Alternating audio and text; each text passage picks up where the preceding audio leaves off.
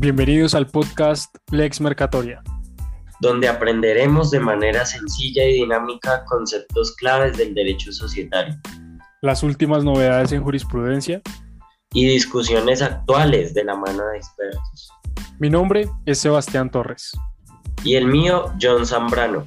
Somos estudiantes de cuarto año de Derecho en la Universidad Externada de Colombia y nos dimos cuenta que actualmente la forma en que se enseña el derecho en Colombia y en muchas partes del mundo debe renovarse. Al identificar este problema, investigamos y evidenciamos que no somos los únicos a los que esto nos preocupa. Encontramos numerosos artículos de diferentes universidades, tanto en Latinoamérica como en Europa, mediante los cuales sus autores buscaban cuestionarse sobre los métodos actuales de enseñanza y asimismo proponer soluciones. Eh, podrás encontrar los links a estos artículos en la descripción. Es muy interesante ver la evolución histórica de la enseñanza del derecho en las universidades europeas, desde el siglo XIII hasta la actualidad. Nos sorprendió ver cómo los métodos empleados actualmente no son radicalmente diferentes a los que teníamos hace 50 años y cómo en general se tiene una base común. En estos estudios se muestra cómo hasta ahora los métodos empleados de aprendizaje en el derecho han consistido en un normativismo excesivo, han propiciado un aprendizaje dogmático, reduccionista, esquemático, repetitivo y pasivo. Además, se evidencia cómo el sistema se ha fundamentado centralmente en el docente, en sus conocimientos, en la cátedra magistral, en la memoria, en la consulta de grandes tratados, en la formalidad, en el ínfimo contacto entre docente y alumno, en la abstracción y en lo mecanicista. Entonces nos preguntamos, ¿dónde estamos dejando la curiosidad? Sin embargo, el problema no se agota solo en los métodos empleados, pues también existen problemas en los procesos de producción de pensums, programas y selección docente. Entonces es un asunto de gran envergadura. Actualmente las universidades, concretamente en sus facultades de Derecho, no han comprendido el papel central que tienen ahora las tecnologías de la información y cómo éstas llegaron para revolucionar el mundo. El pensum promedio de una facultad de Derecho contiene materias que perfectamente fueron pensadas para retos de hace décadas, pero que no se enfrentan a asuntos tan actuales como el metaverso, blockchain, inteligencia artificial, neurociencia y muchos otros asuntos esenciales de nuestro tiempo. En un libro muy interesante cuyo link encontrarás también en la descripción, unos autores de la Universidad de Barcelona se propusieron estudiar cómo es la enseñanza actual del derecho en Europa y América Latina, analizando los planes de estudio, metodologías, evaluación y acceso a las profesiones jurídicas en 19 países. A partir de ello, comprendimos las grandes dificultades y la multitud de factores que intervienen al momento de proyectar reformas que actualmente se enseña el derecho, como por ejemplo la influencia que tienen las culturas anglosajonas y las culturas continentales, entre muchos otros aspectos. Existen entonces grandes dificultades en la enseñanza del derecho. No es que sea igual que hace siete siglos, pero tampoco es cierto que el sistema actual sea el más óptimo y se adecue a las necesidades actuales. En Latinoamérica es común evidenciar como muchos docentes, siendo grandes conocedores de su materia, olvidan o no dan la misma importancia a conceptos que resultan elementales para quien hasta ahora se inicia en la materia, sino que se enfocan en profundas y complejas discusiones técnicas, que terminan confundiendo al estudiante dejándolo con informaciones incompletas, sin el dominio de nociones elementales y sesgadas por la visión dogmática de su maestro. También se olvida que no necesariamente un excelente abogado será un excelente maestro. En palabras de uno de los autores en la enseñanza del derecho actual, por lo menos en Colombia, existe una ausencia de una etapa de visualización e integración del mundo jurídico. Estamos en un sistema de todo a la una, no existe sinónimo entre sabiduría y calidad docente. Existe un conformismo pedagógico y una disonancia entre el producto que ofrece el derecho y el que pide la sociedad. Por momentos pareciera que creyéramos que el derecho es ajeno a los cambios. No, no, no nos nutrimos de los avances de otras ciencias, no aprovechamos los recursos digitales y tecnológicos giramos alrededor de problemas dogmáticos que se tornan irrelevantes y muchos otros problemas. Entonces creemos que es necesario volver a preguntarnos para qué se enseña el derecho, qué se enseña, cómo se enseña. Eh, preguntarnos también si nuestra enseñanza del derecho responde a las necesidades de la sociedad actual. Actualmente, la sociedad en la que vivimos tiene muchos retos, totalmente diferentes a los que podríamos tener hace tan solo 30 años. Comprender y cuestionar nuestra realidad es muy importante para reevaluarnos conceptos, descubrir nuevos problemas, encontrar nuevas soluciones y pensar en el futuro. Actualmente, muchos teóricos de diferentes disciplinas han comprendido los cambios acelerados que se han venido dando desde los años 60 y que han desarrollado, se han desarrollado aún más en los últimos 20 años, con el rápido avance de las tecnologías, lo cual plantea nuevos interrogantes que no pueden ser resueltos con categorías pensadas para otro tiempo. Byung-Jung Han es uno de los filósofos más importantes de la actualidad es reconocido por sus análisis frente al capitalismo, la sociedad del trabajo y la tecnología. Según ese autor, estamos en una sociedad hiperproductiva, hipercomunicativa, del cansancio e individualista. Eh, él se ha dedicado a estudiar los impactos de la tecnología y los problemas presentes en el siglo XXI. Muchos otros teóricos de diversas disciplinas también han estudiado los nuevos retos a los que nos enfrentamos en esta época. Creemos que estamos en una sociedad que va a toda velocidad, y exige reinventarnos, que tiene cambios constantes, que nos brinda más información de la que podemos procesar. Una sociedad donde las profesiones se reevalúan, donde la tecnología y la ciencia cada día juegan un papel más importante, donde la productividad está muy valorada, donde lo primordial es el trabajo y alcanzar el éxito. Frente a estas necesidades actuales, aferrarnos a modelos de aprendizaje y a concepciones arcaicas resulta un despropósito.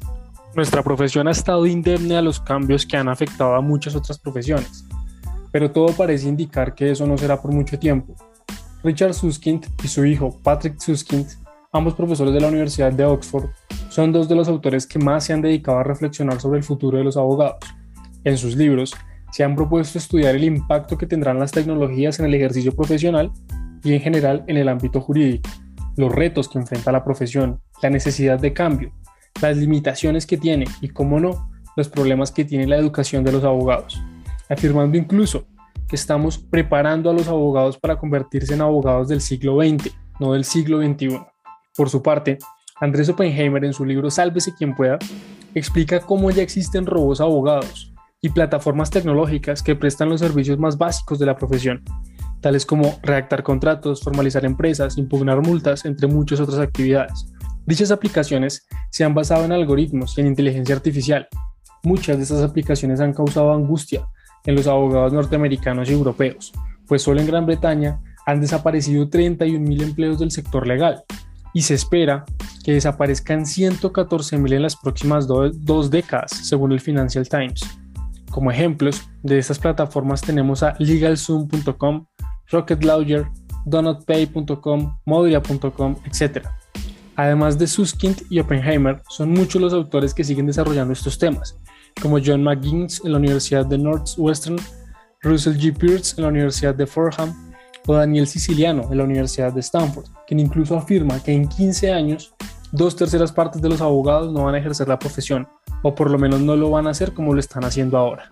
Pero creemos que el problema no radica solo en los métodos de enseñanza, tampoco solo en la incomprensión de los desafíos actuales, sino que hay problemas en las concepciones acerca del trabajo. Como sociedad existe la creencia de que entre más tiempo pasemos trabajando, mejores seremos en nuestra profesión. Sin embargo, creemos que es una concepción errada. Uno de nuestros podcasts favoritos es 13%, un podcast de Nicolás Pinzón y Andrés Acevedo, unos jóvenes abogados de la Universidad de los Andes, decidieron preguntarse por qué solo el 13% de las personas amaban su trabajo y optaron por contar las historias de esa minoría que ama lo que hace. Alrededor de esas entrevistas y de las propias reflexiones, se creó una comunidad interesada por cuestionarse sobre el trabajo, cómo lo haces y por qué lo haces. El trabajo puede ser una manera de darle un propósito a nuestras vidas y también puede ser el motor de la sociedad, pero lo cierto es que en nuestra cultura actual está sobrevalorado valorado trabajar por muchas horas. El estatus se mide por horas de trabajo. Es común llegar a la fatiga crónica o burnout. En general tenemos una cultura cálica. Debemos cambiar el trabajar mucho por un trabajar menos y mejor. Es decir, dejar de medir el trabajo en horas y pasar a medirlo en cuán productivos somos en el tiempo en el que trabajamos. Frente a todo este panorama se han propuesto soluciones. Sobre los métodos de educación, por ejemplo, muchos autores han abogado por la implementación de la resolución de problemas como método para lograr una mayor vinculación de los conocimientos teóricos y los prácticos. También han propuesto la profundización en un cambio de objetivos en la enseñanza del derecho, cambios en la investigación y en la preparación docente, entre otros aspectos. Pero otros autores han ido más allá, basándose en el espacio europeo de enseñanza superior, que surgió con la Declaración de Bolonia en 1999, mediante la cual se busca reestructurar y armonizar los sistemas universitarios europeos. Y bajo ese contexto, algunos autores han propuesto concretamente lo que se refiere, en lo que se refiere al derecho, dejar el paradigma de lo que llama universidad tradicional y pasar al paradigma de la universidad en la era digital, que implica una educación ahora centrada en el alumno. El alumno deja de ser un sujeto pasivo de la información y se convierte en protagonista. Por su parte, el profesor deja de ser el eje sobre el que gira el sistema, para, pasa a ser un recurso adicional en el aprendizaje. Es decir, el profesor debe motivar y facilitar el aprendizaje, así como incentivar la curiosidad, y que sea el mismo estudiante el que realice activamente el proceso de aprendizaje. Todo esto mediante la utilización de nuevas tecnologías, el enfoque en el autoaprendizaje, actividades de autocorrección, enseñanza online y transitar hacia modelos híbridos en los cuales se combine lo mejor de la enseñanza presencial con la flexibilidad de la educación online. Otros autores, por su parte, han propuesto considerar la universidad bajo una óptica más acorde con la gestión empresarial, y así que la enseñanza del derecho produzca abogados que a su vez ofrezcan mejores productos al mercado, acorde con las necesidades actuales.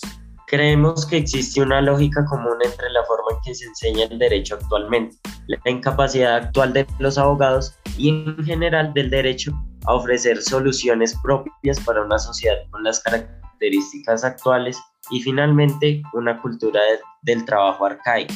Es en este contexto que decidimos crear este podcast, pues consideramos que es una forma de aportar a la gran transformación que queremos que se produzca en la enseñanza del derecho. También creemos que de esta manera aportamos a las necesidades actuales de la sociedad y a su vez contribuimos a una concepción distinta del trabajo y del manejo del tiempo. Nosotros somos apasionados por el derecho comercial, principalmente por el derecho societario, sin embargo, creemos que es una materia que por momentos puede resultar difícil de aprender para los estudiantes. Los temas son complejos y requieren mucho estudio, además de que es necesario complementar lo visto en clase. Y la información, si se quiere profundizar, es extensa y por lo general radica en grandes tratados y jurisprudencia. Entonces, con este podcast buscamos brindar soluciones. Queremos explicarte en términos sencillos conceptos esenciales, pero complicados del derecho societario de una manera que no solo estudiantes de derecho entiendan, sino que además personas de otras profesiones puedan interesarse por estos asuntos. Queremos brindarte ese punto de partida para que sea a partir de allí que puedas investigar asuntos más complejos por ti mismo Asimismo, en este podcast te ofreceremos semanalmente la jurisprudencia societaria más importante y finalmente entrevistaremos expertos para que nos hablen de los temas actuales del derecho societario y para incentivar el pensamiento crítico y la curiosidad. Creemos que el derecho societario es una de las ramas del derecho que necesariamente debe renovarse más rápidamente, dado su contacto con el mundo empresarial y de los negocios que como sabemos cada día se está reinventando. Entonces queremos que sea también la enseñanza del derecho de sociedades la que tome la iniciativa en la revolución educativa del derecho. Consideramos que con este podcast estamos contribuyendo a dar pasos hacia esa universidad de la era digital. Queremos aportar para que los estudiantes sean los protagonistas de su propio aprendizaje. Queremos incentivar el pensamiento crítico y la curiosidad queremos dar los primeros pasos para revolucionar la forma en que se enseña el derecho societario. Recuerda que cada semana estaremos publicando un nuevo episodio y podrás encontrar siempre en la descripción de nuestro podcast los artículos que hemos usado y en general la información en la que nos hemos basado para explicarte todo lo que aquí te hemos comentado.